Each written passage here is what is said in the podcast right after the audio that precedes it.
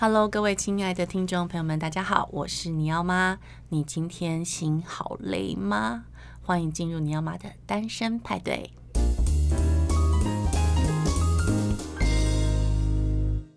但是它值得呃有一些有趣的故事值得跟大家讲的，我们就把它放进来。所以其实在这个我听起来，它是一个很庞大的资料库，哎，就是在这个几年当中，你真的阅读了非常多相关的文献。对啊，呃，还蛮惊人的吧。应该应该讲说，就就是过程当中都会呃偶尔会看一下一些资讯。嗯，当然我觉得有时候你就要强迫自己啊，不然的话就是你很可很很容易就会松掉。就是想说放空一下对对，然后然后当然我觉得做这本书比较有趣是跟家人讲这些故事的过程，因为像呃我从来不知道自己的。像因为我里面有写到达摩的故事，都在想说啊，这个神明到底要怎么讲他？因为其实我们知道故事像一苇渡江，或是他坐禅的故事，甚至是他盐碱盐碱变成茶叶的故事，这些呃，可能大家都知道，甚至不倒翁也是源自于达摩这件事情。呃，那我还可以讲什么？当然这部分我都写在这个里头了啦。后来就发现说，原来在查资料过程当中，发现那个北港那边，嗯。就是有拳师哈，应该叫黄清图。这个老师傅呢，他就是把那个拳术，好结合那个呃施政。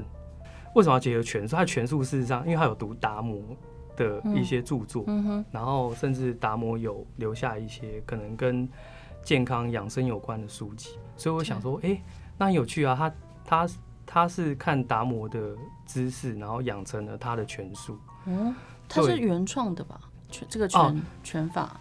全呃，他其实达摩有一本书叫《易筋经》，好，哦、那本书事实上是在讲强身健体用的。哦、有些可能习武之人，他可能要强身健体之前，有些人会去读像这样的书，像达摩这本书。好有趣、哦。对，那后来金庸也拿这本书来跟九阴真经对抗，哦、也被写进去了。OK。所以呃，哎、欸，我觉得这本书很有趣啊。这样光看这样的脉络，就哎、欸，好好玩哦。然后再查下来，发现说原来台湾在北港有一些拳馆，嗯、他们事实上是。会信奉达摩，甚至会读达摩的这个书，哇，那这样就跟台湾有点连结了嘛？我觉得，哎、欸，这个就可以，呃，再往下看。刚刚提到他的诗政，事实上有融合他的拳术，所以他的诗意是非常特殊的。包括他的弟子有一个叫陈正行，嗯，他现在还在台湾。呃，他应该还在吧？就以前有个北港六尺寺，哦，就是举那个人的，有没有？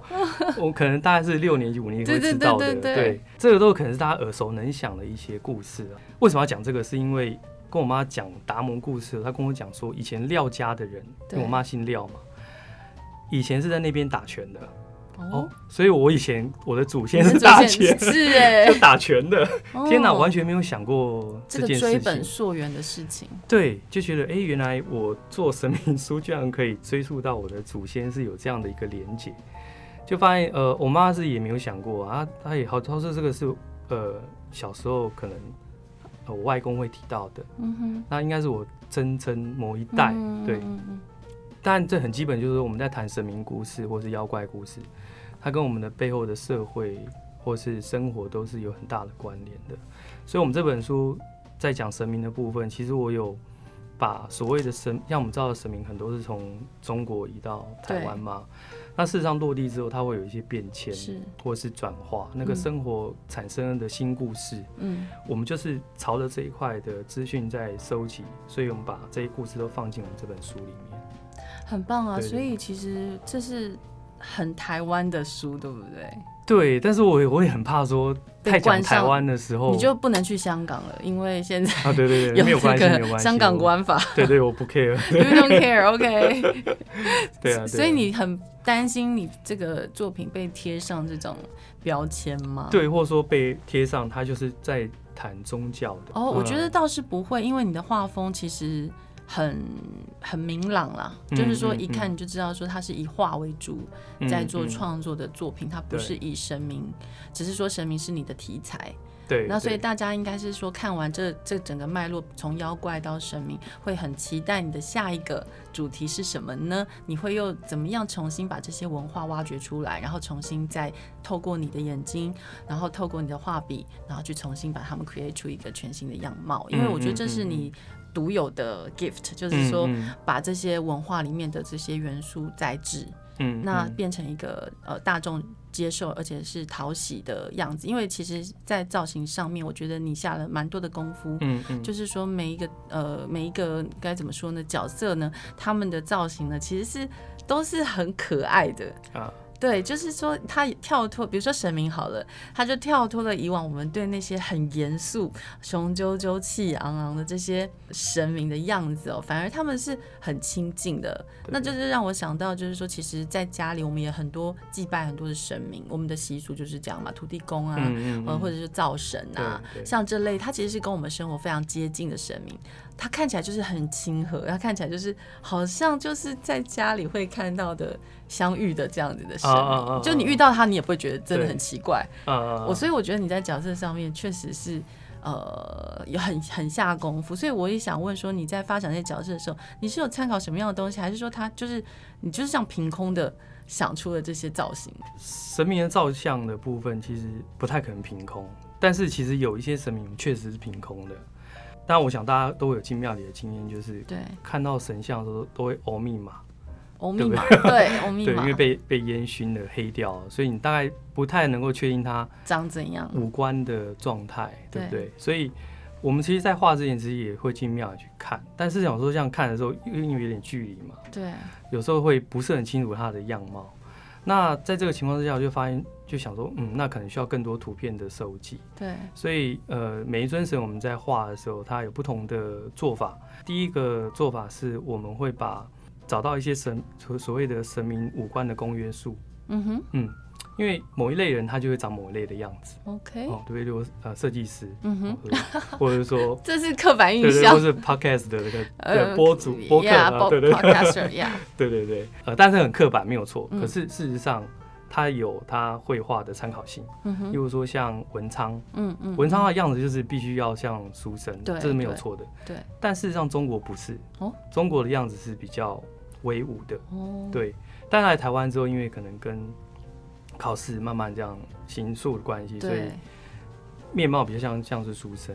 书生他会有一个呃五官的公约数，这是可以观察得出来的。嗯，或者是说我们在看五财神，嗯，好，赵公明，对，他也会有他的样子。嗯，对，所以我们第一个做法就是会取五官的特征，找到一个共通性，然后去画它。所以你看我图像的时候，你会发现，哎、欸。哎、欸，这个好像真的在画它，但又有点不太一样。嗯，对，就是其实是有在参考之下，然后去找一些特质去诠释出来。那第二个部分是我们呃有一些可能它本身是自然神，嗯，例如说像山神，嗯，好，或者说可能地方流传它没有被形塑成神像的神明，嗯、那那部分我就觉得我们有自由度可以去诠释。嗯，像例如说三山国王，他本来讲的是中国就是呃金山、名山跟独山的三座山的山神。嗯你说山神怎么表达？流到台湾的时候，基本上都变成忠义，就是刘备、关公跟张飞的形象，嗯，就是忠义的那个形象，就会有三尊像这样的形象的神明，嗯，变成三山国王的样子。啊，应该讲三山国王就变成这样的一个形象的。可原本在中国不是他们三个吗？呃，因为他本来是自然神，所以他在照相的时候，事实上就会找到找一些可能终结可能。因为早期都会喜欢拿一些官的形象来做神明的相貌的，对，所以变成说我们在台湾看得到的，基本上都是像这样的形象。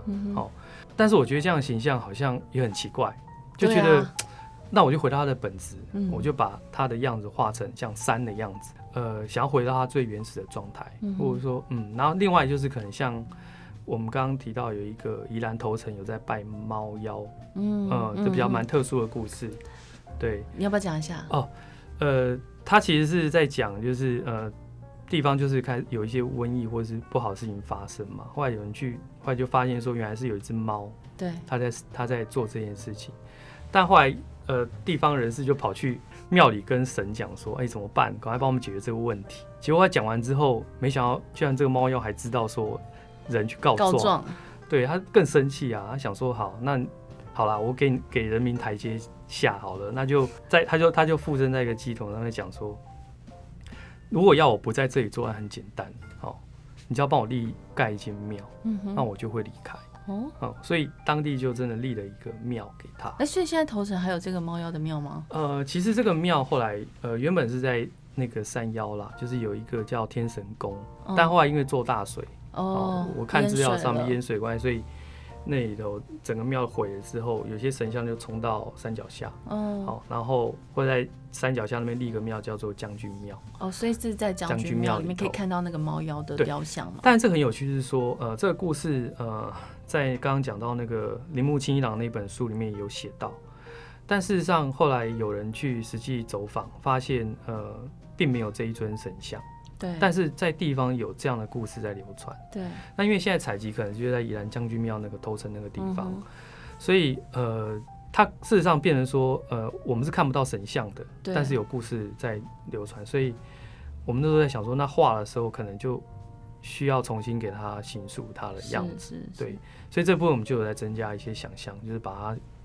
想象成比较阿爸，像欧北龙君的那种，对以前布袋戏那种角色，所以有一个这样的想象。所以你，我记得你猫妖的那个原画卖的很好，对不对？原画哦，对，因为就一张。对对，就是 一张就是秒杀，大家都很想要啊。那我我觉得你在卖原画这件事情，应该也算是在台湾现在当代的这些年轻插画家里面，算是卖的很好的吧。应该应该讲过插画圈吧，对，插画圈插画，插画圈是，就是我觉得你可能是比较偏向文创这这一挂的吧？对对对，比较偏对文化，就跟裘老板是同一挂啊。对对，裘老板，因为裘老板对，没错。他们你们还就是还有像那个那个徐志宏啊等等这这一类，可能你们是算是比较呃插画艺术类的。嗯，我觉得你在里面的原画算是应该是很抢手，尤其是在神明这一块的，大家更想要买一个神明回家供着。对对对，是不是有这种感觉？嗯。应该是有吧，因为我们最近在做那个虎爷，然后发现虎爷的复制画还蛮多人喜欢的。对啊，因为大家都很想要一个，因为我觉得这个是台湾的习俗，就是不管你什么宗教，嗯、但是大家总是拿过香，总是拜过祖先，拜过什么东西的，对，对神明其实是不陌生。那大家很想要放一个在家里可以，嗯，算是。安心的神像的时候呢，其实选择很少，通常都是比较传统式的。嗯嗯、所以就是说，我觉得当年轻一辈看到像你的作品的时候，真的会觉得啊，它是一个很怀旧的一种情节。就是说，想到阿嬷，想到妈妈带我去庙里，可是可是这个东西又不是那么典型的，所以我们会很想要把它放在家里。对，它是一个象征啦，我自己觉得是这样子。我想问的是说，那你原本自己是学画画的，对不对？原本吗？在念大学之前？呃、哦，我我念大学之前，我念的是高职。对对，然后那时候是叫广告设计科。对对对对，对，我们那时候是纯手绘的年代，很厉害。所以你手绘那么厉害啊，啊？对，但是其实也是后来才慢慢捡回来了。过程中，我们那时候也很好玩啦，就是我也我也蛮微妙，就是。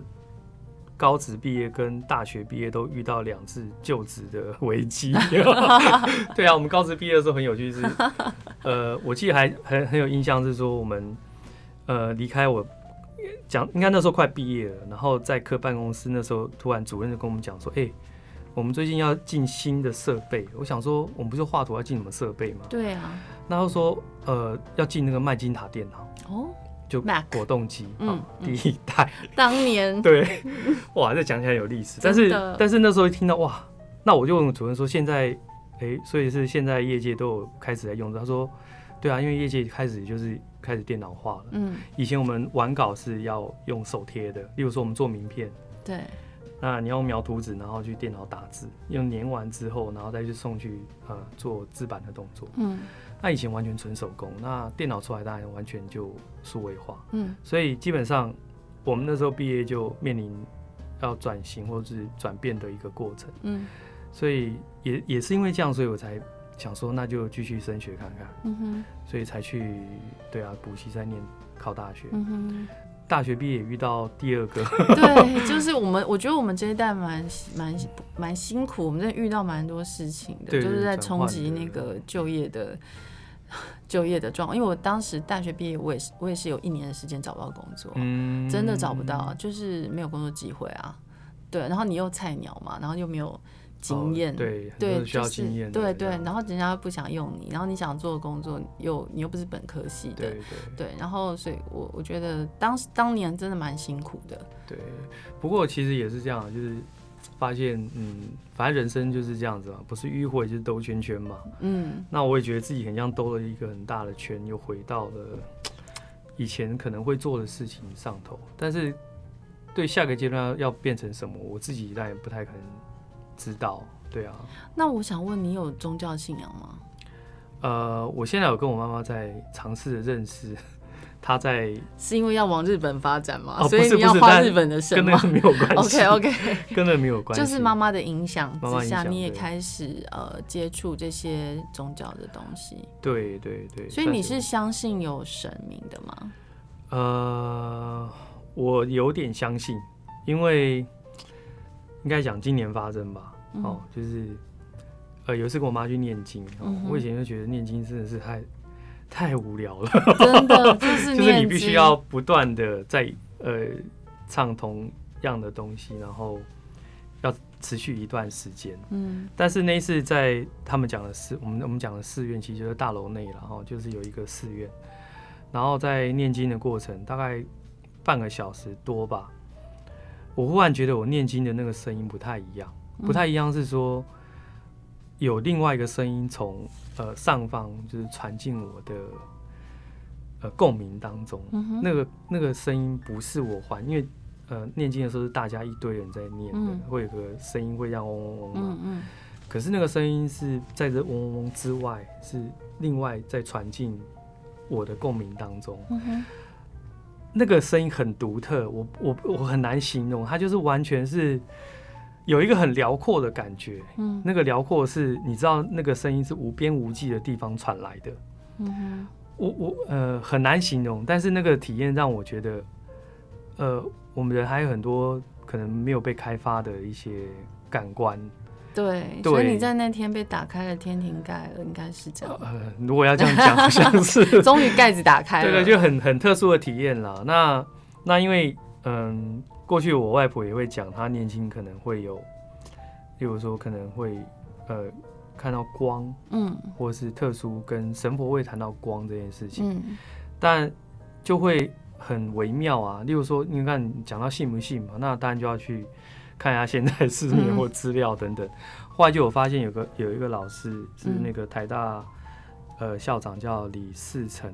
嗯，对，他有在做一个特殊研究，是叫做特异功能研究。对，对他研究怎么做呢？他在测试呃学龄前的孩童。嗯，呃，他的做法是说，他会拿一个袋子。哦，哎呦，我们突然变得这种方向。不不，我喜欢，我喜欢 继续。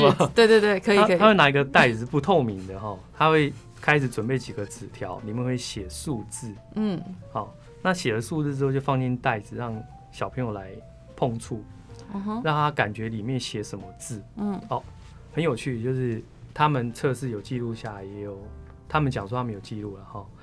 那是那有小朋友他可以知道里面写什么，对，碰触的时候他可以感觉叫手指识字，哦，哦，他们做的这个实验叫手指识字，哦，嗯，那他有统计的，他说确实有特异功能的孩子是在学龄前是会发生的。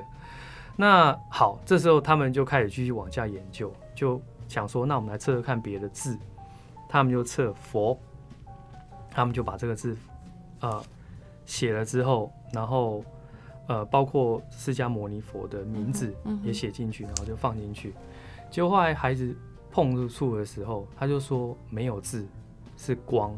哦，对，好，重点来了，我外婆也是在讲说，她念经会看到光。那我我的母亲呢？我妈妈呢？她自己有一次平平时的经历，因为我她已经很比较劳累。那有一次，她就说，她因为那时候觉得呼吸很不顺畅，她觉得自己好像快要离开了。嗯。她那时候，因为我妈妈、我外婆带她念经，所以她就那时候一直念经。她就说那时候她也看到了光，所以也就是说，光这件事情跟所谓的呃神明是好像脱离不了关系的。是。但更有趣的是，好。那个这个校长呢，他又在写了别的字，他写了那个阿拉真主的名字，好、uh. 或是写了基督的名字，嗯、就发现他们测出来都是光，都是光，对，都是同一个，对，都是光线，看到都是光线。对，你说呃，要不要相信呢？我不知道，但我自己对于那个声音的这个体验是。我自己是觉得很特殊的，觉得确实有第某一种感官是没有被打开的，就是说它是一个神秘经验啊。那这个是很个人的，就是我相信每一个人如果真的是说放下心来顺服，然后接受这些比我们更大的东西的一个传递给我们的讯息的话，这是一个蛮神秘的经验。因为我自己是基督徒，我也是在念圣经的时候我会看到光，我在祷告的时候也会看到光，也会啊。会所以其实、哦、其实我觉得就是说。也许他们都是同样的东西，嗯、就是说最大的那个东西可能都是一样的，嗯嗯、只是说在人类我们喜欢分类嘛，人就喜欢把东西都分类，嗯、所以我们喜欢分不同的宗教，但事实上他们到最后的结果，他们其实是一样的。嗯、我觉得是这样子。那当然，这个很神秘的东西我们也不懂。对，那我我其实比较想谈的是，你之前其实在，在呃就走红之后。有一些比较特殊的案件的合作，对不对？跨界的东西，要不要聊一聊，让大家更了解你？呃、好，呃，我们因为做了妖怪这个题目之后，其实，嗯、呃，刚好很有趣，就是说，在观察那个环，就市场环境的时候，其实刚好在一六年、一五年的时候，刚好那个曲目，嗯，正在应该一四年、一三年就有了然后嗯嗯，就正好在往上爬，对，所以那段期间就。有在想说，是不是要找呃新的媒介，然后去帮故事发声？对对，因为呃只在纸本或者说出版这一块的话，其他接触到人还是有限有限呐，可能也在某个圈子当中。对对，所以希望可以跨跨到另外一个领域，然后吸纳不同的人的话，真的很需要不一样的合作，所以。才会想说，呃，后来做了一个呃叫台湾妖怪斗阵的计划，嗯，对，那个是一个呃，我们后来就找了一个游戏设计师一起合作，嗯、然后把 我们之前做的妖怪的角色，嗯，哦，然后全部取出来，然后把它设计成一套就是很商业的，就是妖怪打架的一个游戏这样子，嗯，嗯，嗯，对，所以呃，那套游戏其实反应也也也蛮好的，对，对对，然后。呃，而且你们不再版嘛？对，不再做就绝版了。就绝版，对，不会觉得很可惜吗？不会啊，但就听到有人会来跟我们讲，哎，为什么不再卖？我说，嗯，就是不卖了，这样。对，就是不卖，这样就对了。对对对，因为我们觉得就是呃，它到一个阶段停住是好的，因为我我觉得可以留下一些，我不继续再版当然也是可以不错，但我觉得有某部分就是因为成本很高了。对对对啊，所以要再版其实也是有一个压力压力在，对，所以。那干脆就继续往前走，可能会更好。嗯，嗯没错。对，所以接下来还会有做类似像这种桌游的 的想法吗？嗯，有。接下来，呃，因为刚刚提到疫情嘛，对不对？对，因为我们其实原本在今年四月，对，有一个合作是跟那个高雄爱乐，国乐那边，对，爱乐那边，对，然后有在那个大东演艺厅要做一档神明音乐会，好酷、哦。对，那那个活动是，呃。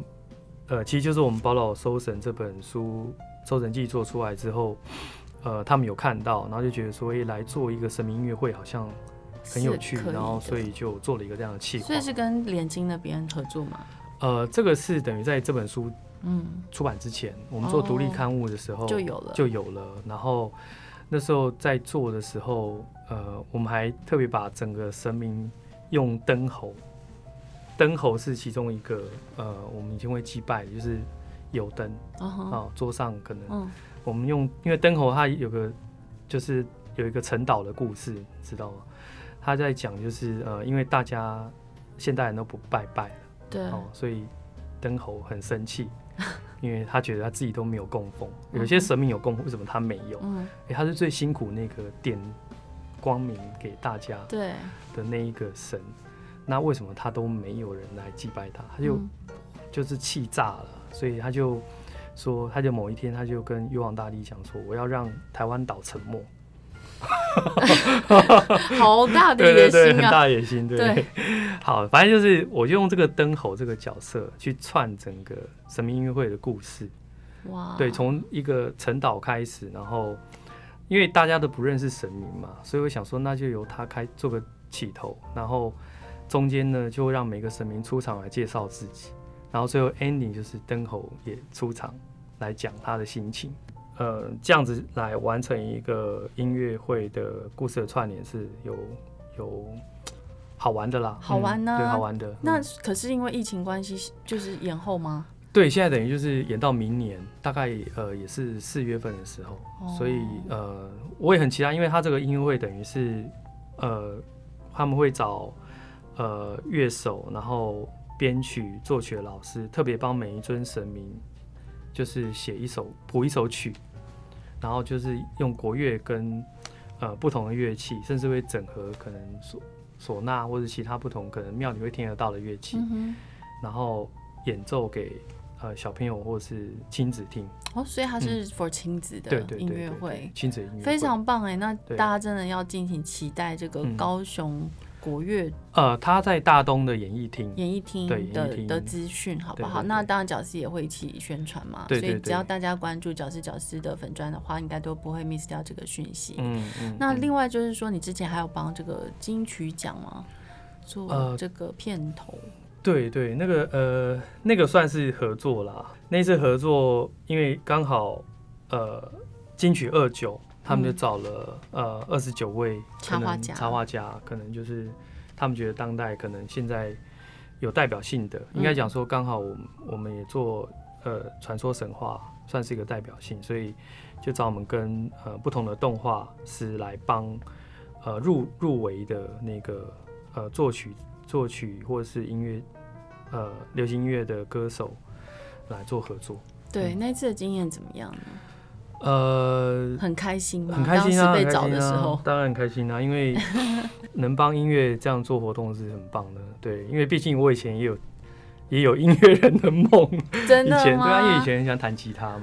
对啊、所以你现在还会弹吗？啊，现在已经几乎是放手了。对，所以你以前是有在弹吉他，我真的不知道哎。对对对，我以前有在弹吉他，对，有酷哦，对，有，真的多才多艺哎。嗯，但都忘了。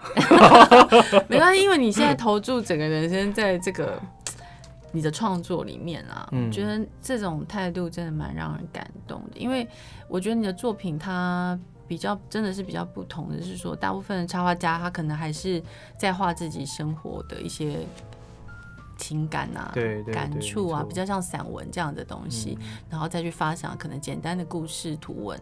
但是你的这个是完全就是从一个收集资料、采集资料而来的，然后再转化。嗯嗯我是觉得其实它真的是一个。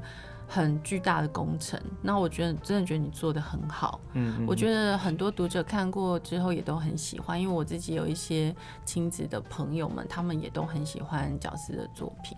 对，因为他可以借由就是呃看到这些。图鉴，因为其实小朋友其实蛮爱图鉴的啦，嗯嗯嗯、就是说他们可以用比较直接的方式就来认识台湾的神明。对那甚至可能就是在周遭的寺庙里面可以走一圈，那看看就是说，哎、欸，在角丝的作品里面跟实际上生活里面我们所看到的神明是不是很像呢？嗯、那这些故事它是怎么样一个背景的？像我刚刚听饺子讲了好几个故事，我都觉得好好听，还想再听下去。所以当然很希望后来你。未来你可以再发展一个系列，它是呃更深入去描绘他们这个有有血有肉，然后有有感情，然后有对话的这些有情节的故事，变成一本一本的绘本。嗯、那可能它可以让我们更多更多的去呃深入的在看待这些。可能是真实存在的神明，嗯，那借此我们人类就可以感知我们的渺小跟谦卑。我觉得这是一个很重要的事情，知道有比我们更大的事情在那里。对，我们并不是。世界的中心，也不是宇宙的中心。嗯、对对对，我觉得这种想法是很重要的。所以，我们今天真的非常谢谢角丝来到节目中，那也请大家为角丝的这个粉砖按个赞喽。那今天非常谢谢角丝到节目里面，那跟大家说拜拜喽。好，大家拜拜，谢谢谢谢大家，谢谢。最 后最后。